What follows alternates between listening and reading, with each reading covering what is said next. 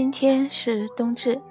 小的时候，我一直认为冬至是指冬天刚刚来到，后来才知道，从周到秦是以冬至当作岁首的，至汉代依然如此。《汉书》有云：“冬至，阳气起，君道长，故贺。”也就是说，人们最初过冬至节是为了庆祝新的一年的到来。古人认为，自冬至起，天气阳气开始星座渐强，代表下一个循环开始，是大吉之日。说了这么多，开始今天的节目，和冬至无关，和女人有关。一篇低情商的女人是没有未来的，送给大家。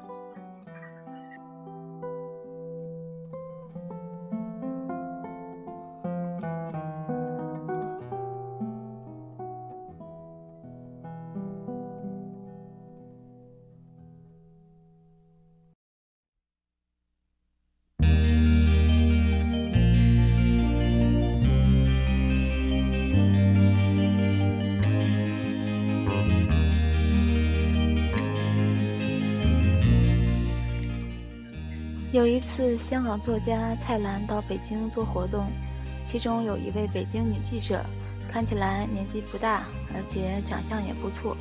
每说一句话，总会带个“优”字，当做口头禅。她向蔡澜做自我介绍说：“我是个资深记者。”于是两人聊了几句。刚出来做记者的话，香港一般的工资是多少？他问。月薪八千到一万吧，我说，最初入行五六千也有。哟，女人做惊讶状，那么少？大陆经济起飞，也许他赚的比我们更多，也不出奇。你说的那家餐厅有多大？两千五百尺吧，我说，按照你们的计算是两百五十米。哟，女人又做惊讶状。那么小，那开了多少年？五六十年了，是个老字号。我说，哟，他除了惊讶，还阴阴嘴笑。才五六十年，算得了什么老字号？以上是蔡生在文章里对于他们之间对话的记录。蔡澜在文章中点评这位女人道。我老爸说，有些女人像菜市场卖的鱼一样，样子看起来新鲜，但不能让她开口，一开口就闻到一阵恶臭。低情商的女人很少会站在对方的角度看问题，她们时常会仰仗着自己那一点可怜的见识，便对某些事情发表让人啼笑皆非的看法。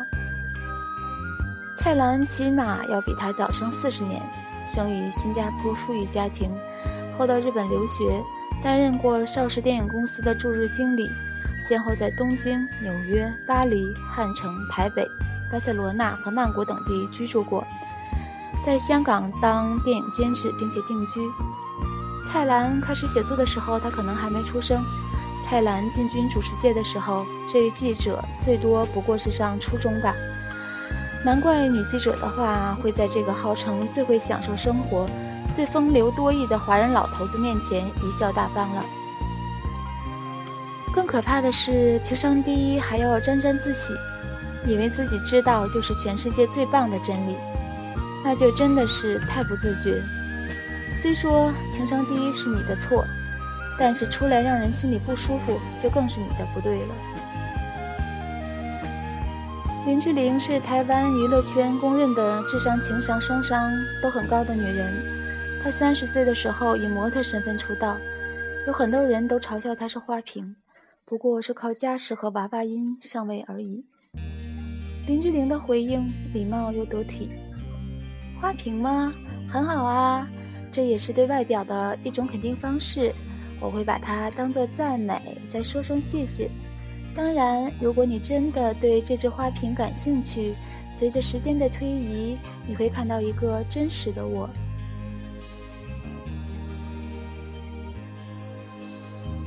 情商高的女人自信有那些负面的评价，可以依靠温柔的力量去改善，而不是借助愤怒的态度去毁坏。众所周知的林志玲的身高一七五，前几年在赤壁的发布会上，有记者提问说，他和梁朝伟的身高不太搭。林志玲微笑着回答说：“男人的气度远胜于高度。”记者哑口没话说。又有记者问：“会和搭档梁朝伟拥抱吗？”林志玲说：“要等到另一位零的允许，才可以得到拥抱。”情商高意味着对他人的洞察和体谅，意味着为你身边的人做点什么。处处显示自己的人，不见得总会无往不利，而高情商的温柔，则像是水一样，可以以至柔驰骋天下之至刚。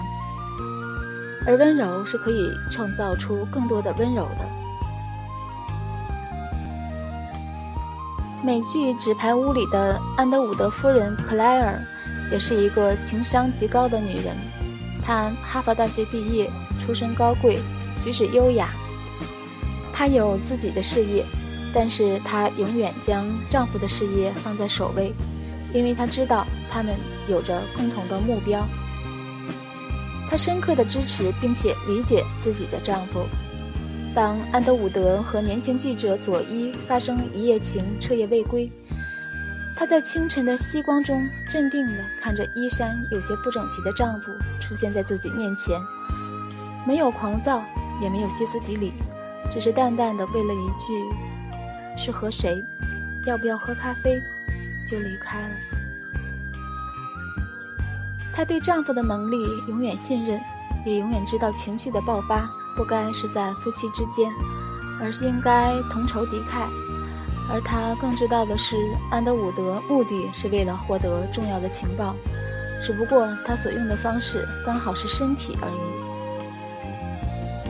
她偶尔也示弱，但是从不滥用自己的情绪，让媒体或者对手抓住她丈夫的把柄。她永远只是助攻，每一步都坚定地带她走向辉煌。而当时的总统夫人因为太不善于管理自己情绪。